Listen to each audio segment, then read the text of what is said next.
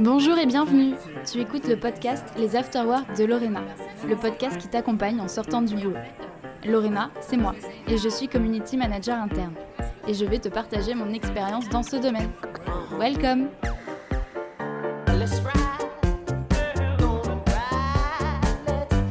Bonjour à tous et bienvenue pour ce nouvel épisode Les Afterwork de Lorena.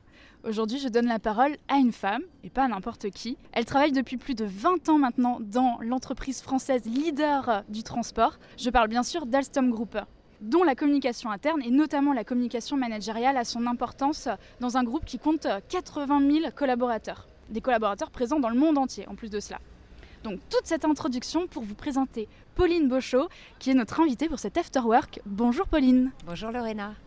Pauline, avant de rentrer dans le vif du sujet de notre rencontre, je pose toujours la même question en fait euh, aux personnes qui sont invitées, c'est de m'expliquer où on se trouve. Et aujourd'hui, en plus, on se trouve dans un endroit assez particulier et peu habituel par rapport aux autres épisodes que j'ai pu faire avant. Est-ce que tu peux nous raconter? Alors, on est aujourd'hui ici sur la butte Montmartre, dans le 18e arrondissement de Paris.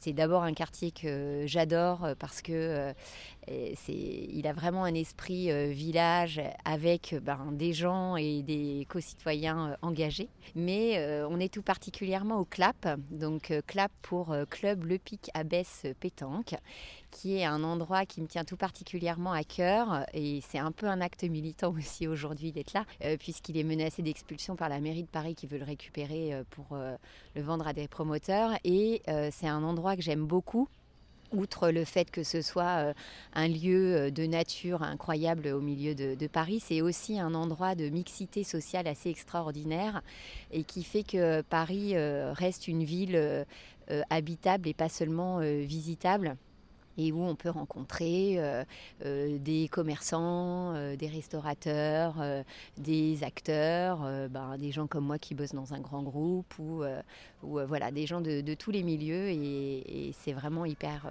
convivial et voilà c'est pour ça que je tenais à être là aujourd'hui. Donc pour parler d'engagement en fait tu m'as emmené dans un lieu où toi-même tu es engagé. Exactement où moi-même je suis engagée pas mal d'amis aussi, mon mari, enfin, et voilà, c'est un, endroit qui, tient à cœur et c'est ce qui est un peu le, fil rouge de toute façon aussi dans mon boulot. Faire des choses qui tiennent à cœur et puis qui peuvent tenir euh, à cœur aussi aux, gens à qui on parle et, qu'on côtoie.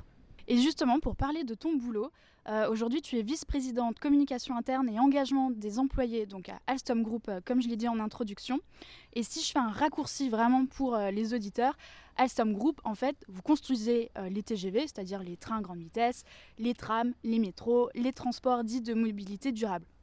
Est-ce que si je fais ce résumé-là, euh, ça te va? Oui, oui, oui, c'est très bien. Et effectivement, on fait tout ce qui est matériel roulant, mais aussi toute la signalisation, le digital, les infrastructures.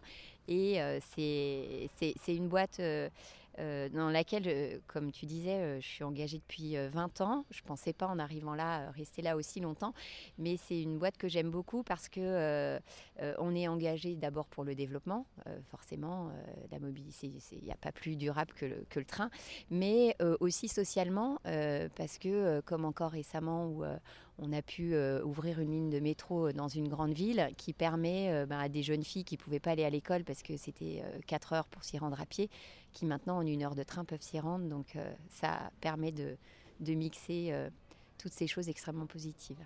Et toi, chez Alstom Group, tu fais quoi exactement? Parce que quand on parle de communication interne et d'engagement des employés, le fait de mixer les deux, Qu'est-ce qu'on entend euh, par là euh, dans un groupe aussi grand et qui compte, donc, euh, comme on l'a dit, 80 000 collaborateurs et qui sont dans le monde entier?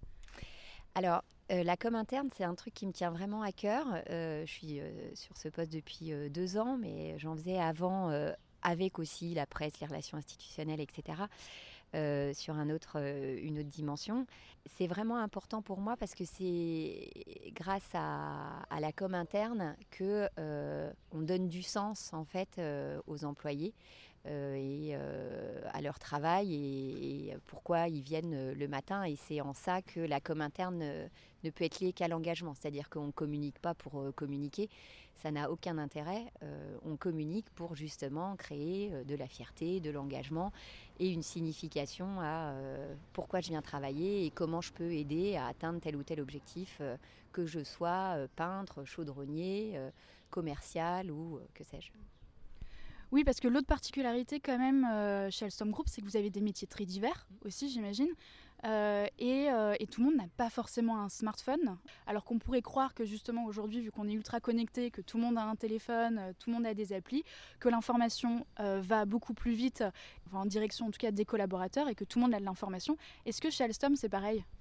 Alors chez Alstom, il y a effectivement déjà une grande particularité, c'est que sur les 80 000 collaborateurs, je dirais qu'il y a un tiers euh, qui euh, n'est pas connecté. Donc ça veut dire que deux tiers ont euh, un outil de travail, un ordinateur, en tout cas minima, parfois un smartphone, pas tous, mais 30% d'entre eux ne sont pas connectés, c'est-à-dire que ben, lorsqu'on est sur la chaîne de production, on n'a pas accès à un, device, enfin un ordi, un smartphone, etc tous ces collaborateurs qui sont extrêmement importants, hein, parce sans eux, on ne construit rien. Il faut pouvoir leur parler et euh, pas seulement leur parler, mais aussi euh, obtenir euh, leur, leur, feedback et leurs questions et pouvoir créer des forums de discussion. Ceci étant, que les personnes soient connectées ou pas, on, a lancé une enquête sur la communication interne récemment. Et une des choses les plus criantes, c'est que 90% des employés plébiscitent le manager comme canal de communication préféré avant euh, l'intranet, la newsletter, euh, les télés et, que sais-je. Ah oui, donc en fait quand on comprend ça, euh, c'est quand même assez incroyable parce qu'on pourrait des fois penser que le manager, on le laisse un peu de côté, malheureusement, pour les raisons que j'ai expliquées avant et le fait que tout le monde est connecté, mais c'est pas le cas. et comment vous avez répondu après avoir fait ce, ce constat, après cette enquête? Alors, Bon, en fait, euh, la, communication managériale, moi, c'est un truc auquel je crois beaucoup depuis euh, des années. Déjà, quand j'étais sur le Poste France, cette, euh, cette enquête interne, elle a été faite au niveau mondial sur tous les sites et ça conforte euh, ce que on pouvait euh, penser.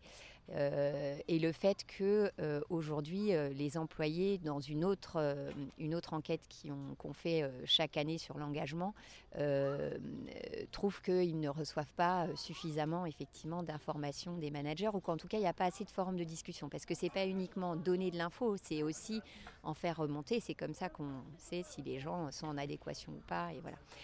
Donc la communication, ce que j'appelle la communication managériale, qui euh, est euh, en parallèle ou en complément euh, de la communication tous employés, est quelque chose qu'on développe enfin, beaucoup au niveau de mon, département. Donc on a mis en place pas mal de choses, des conférences trimestrielles avec, avec le management où il y a des moments aussi importants de questions-réponses. on a un corner qui est dédié exclusivement au top 10 000 managers. Alors quand je dis manager, c'est pas le titre de manager, c'est des gens qui managent une équipe, hein, c'est important. Euh, euh, on, a, euh, on développe pas mal de kits particuliers aussi pour eux qui leur permettent euh, ben, de ne pas être nus face à leurs employés euh, quand ils ont à présenter des sujets euh, et surtout à les adapter, à les localiser parce que ce qui est important c'est quand on dit ben, faut améliorer la situation du cash de l'entreprise, moi soudeur, qu'est-ce que ça veut dire pour moi? Comment moi à mon niveau je peux contribuer à ça? Comment moi à la com aussi? Je, peux contribuer à l'amélioration de ces choses-là. Donc voilà, donc on a développé beaucoup, beaucoup, de, beaucoup d'outils, une formation aussi une formation physique et un e-learning, euh, un guide aussi euh, qui donne des, tips et une manière de faire pour les différents managers, pour les accompagner. Parce que quand on a dit ça, le manager, c'est le pilier euh, de la communication interne, il faut les accompagner au niveau des contenus et puis il faut les accompagner aussi au niveau de la forme, parce que certains n'ont pas toujours le temps de le faire, mais certains euh, doivent prendre le temps et aussi comprendre pourquoi c'est important et quelle va être la valeur ajoutée et le bénéfice pour eux. Mais il faut euh, aussi les équiper parce que euh, sinon certains ont juste peur d'aller sur le devant de la scène et, de s'exposer et de s'exposer à parfois répondre à des questions compliquées.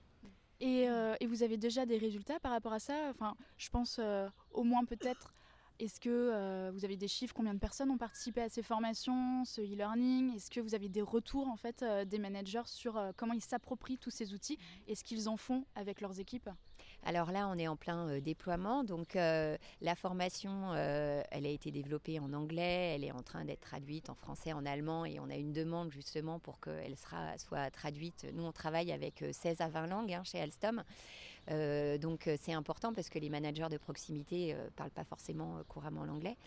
on a fait toute une campagne justement de promotion en faisant parler des, managers et aussi des employés sur les bénéfices de, la com managériale. Et là, en, un trimestre, on a doublé le nombre de personnes qui sont formées. Donc il faut encore continuer à, développer ça. Ensuite, euh, on a par exemple dans nos outils euh, une newsletter dédiée aux managers euh, qui décrypte l'info, interne mais aussi externe, qui leur donne des tips, des kits, etc. cette newsletter, on l'a aussi restructurée, reshapée en fonction de, cet audit. Donc là, le taux, le taux d'ouverture progresse. On est à 70% d'ouverture. Voilà, l'idée c'est de bah, pouvoir continuer à faire en sorte que ce soit un outil incontournable. On l'avait, euh, on l'a pas publié par exemple là. Euh, euh, parce que c'était la semaine de, Pâques, donc c'est assez sympa. Il y a deux trois personnes qui m'ont envoyé un petit mot en disant tiens j'ai pas reçu la newsletter. Et mais on voit en tout cas qu'elle est attendue finalement, vu que tu reçois des messages que la newsletter n'est pas arrivée. c'est ça? Sincèrement, il y a les deux. Hein. Il y a des gens qui découvrent que ça existe, et puis il y en a d'autres qui me disent ah bah oui tiens moi je m'en sers, et puis je m'en sers tous les lundis matins dans ma réunion d'équipe pour décrypter l'info à mes, collaborateurs. Et voilà. Donc euh, la, marge de progression est encore importante. Et, euh, et, ces managers, est-ce que vous les animez aussi euh, autour, je ne sais pas moi, de moments de rencontres où ils peuvent partager des bonnes pratiques justement sur comment ils utilisent ces outils? Est-ce que vous avez, je sais pas moi, peut-être un, réseau social qui est dédié à des managers en fait, juste pour vraiment de l'échange de bonnes pratiques entre eux en tant que manager? Alors euh, aujourd'hui, euh, on a plusieurs, euh, plusieurs moments où les managers vont être ensemble. Donc il y a des moments importants, par exemple une année sur deux, une convention avec les top managers où effectivement on réunit les gens où on essaye d'aborder des sujets, bien sûr, autour de la stratégie, mais euh, la dernière convention, euh, il y a eu toute une matinée sur, euh, sur l'engagement, sur comment toute la culture du speak-up, comment mieux écouter pour mieux laisser la parole à ses collaborateurs. Voilà, donc on, a des sessions comme ça de sensibilisation. de temps en temps pour, bah, pour essayer d'échanger les bonnes pratiques et de leur donner envie.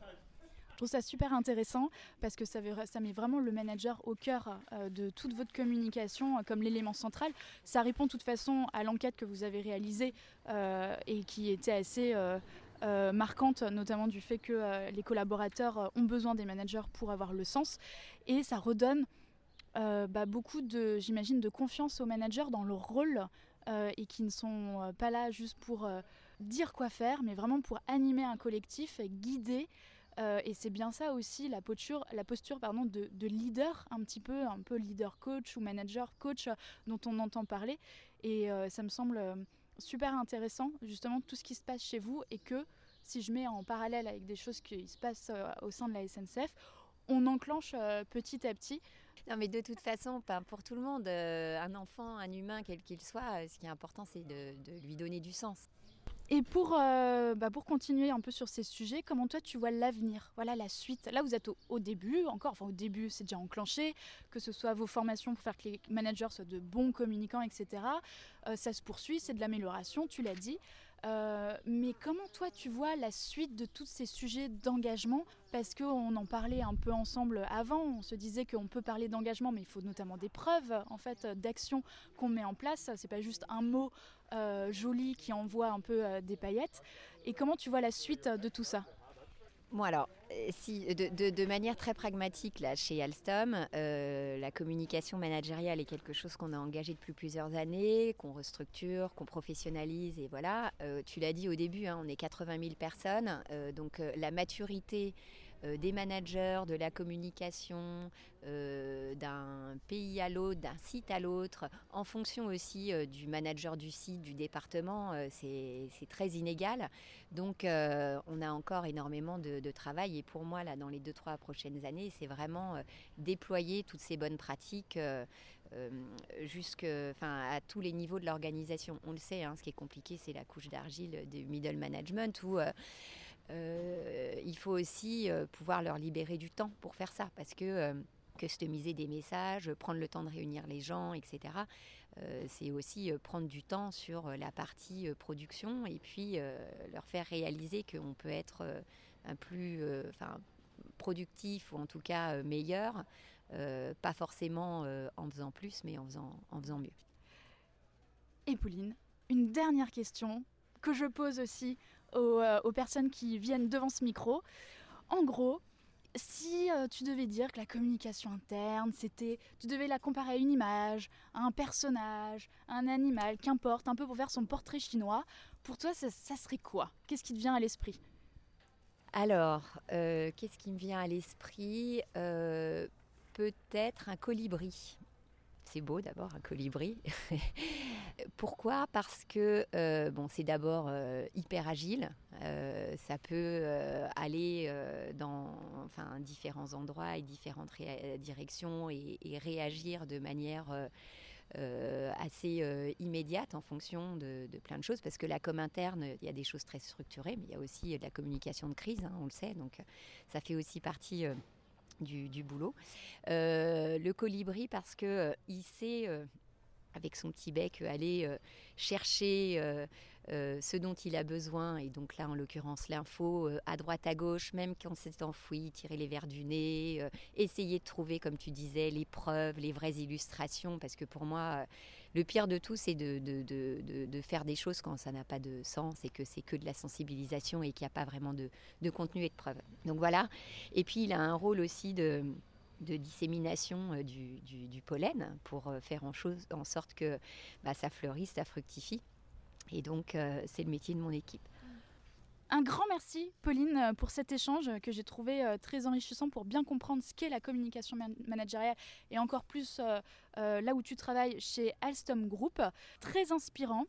et c'est bien pour cela que ça m'a semblé essentiel de te donner la parole pour ce podcast mais également, et ça me permet de faire le lien avec le livre du coup que j'ai coordonné parce que tu interviens également euh, dans ce livre-là qui s'appelle Les dessous de l'engagement en entreprise et tu viens avec beaucoup plus de détails approfondir tout ce que tu viens de raconter.